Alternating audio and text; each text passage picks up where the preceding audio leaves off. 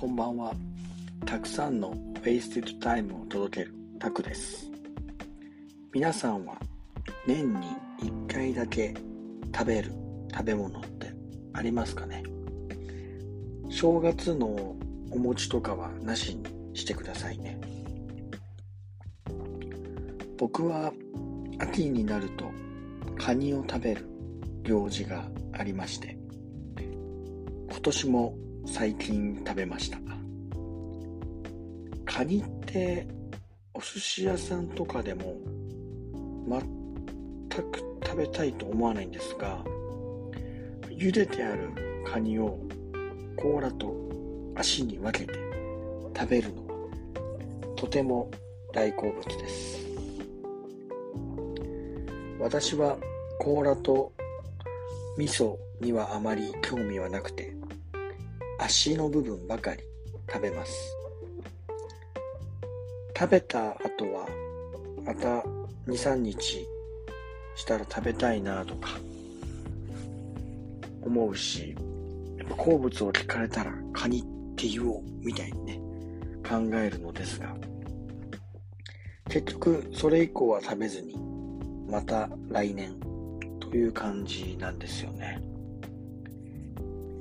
エビは日常でもたまに食べることって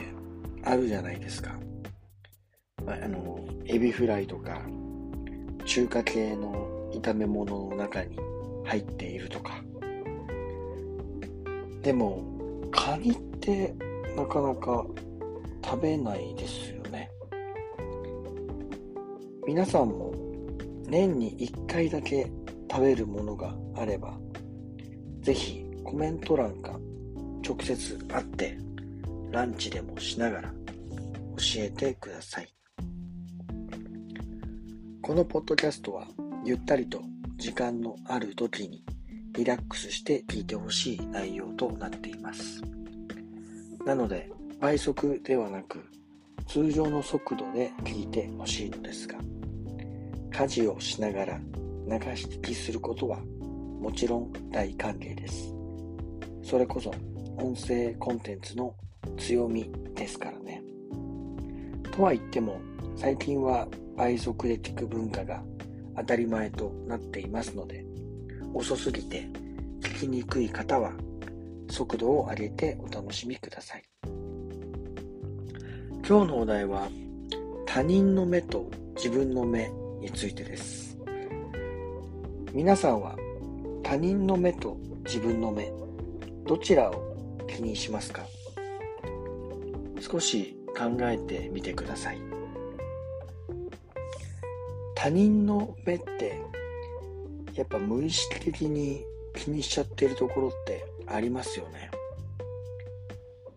やっぱ社会人になると集団でのマナーや常識ってところが当たり前になって必要以上にそれに染まっちゃう感じから本来は自分の考え、まあ、ここでは自分の考えとかを自分の目って表現してるんですけど自分の意見でいいところまでもが他人の目を気にしている感覚になる時もあります。私は小学生ぐらいの頃から一番嫌いなことは連帯責任だったんですよね。なんで何もしてないのにその空間にいただけの人たちも罰を受けるんだとか思ってました。そんなこともあり団体スポーツよりも個人スポーツを好む傾向になっていきました。なので私も社会人になりたての頃はですね、まあ、じわじわと常識やマナーに染まりつつ他人の目とかも気にする流れに乗っていたんですがああこれじゃあダメだなと思うようになりました。そうなってからは自分を取り戻すかのように自分の目で生きています。この人が言ってるんだからこの上司が言ってるなら正解とかがやっぱ常識になりつつありましたが深掘りするとそんなことないなってことが見えてきたんですよね。それからは他人の目も気にしなくなりましたね。何かに挑戦したい時に他人の目を気にしていたら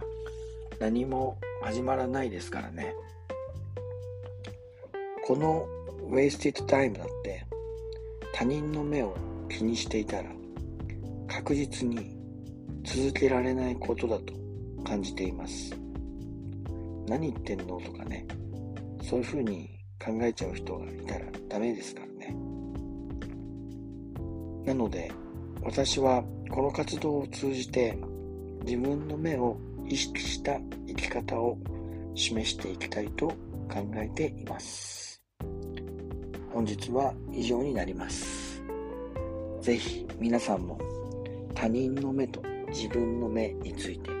思うことを教えていただけたらと思います。自分の目を